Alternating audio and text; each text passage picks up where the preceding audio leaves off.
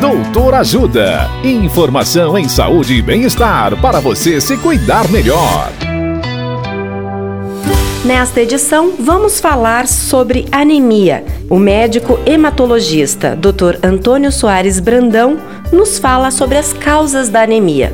Olá, ouvintes. Existem várias causas de anemia.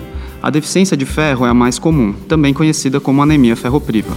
Ela pode ocorrer em quem não come carne vermelha e vegetais como feijão e espinafre, que são alimentos ricos em ferro, mas pode surgir também em pessoas que estejam perdendo sangue, mesmo com alimentação adequada. Outra deficiência nutricional que também pode causar anemia é a falta de vitamina B12, que é encontrada apenas em alimentos de origem animal, incluindo carne, ovos, leite.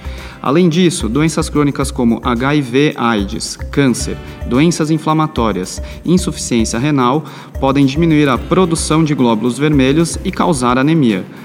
Caso suspeite de anemia, procure um hematologista ou um clínico geral. Dicas de saúde sobre os mais variados temas estão disponíveis no canal Doutor Ajuda no YouTube.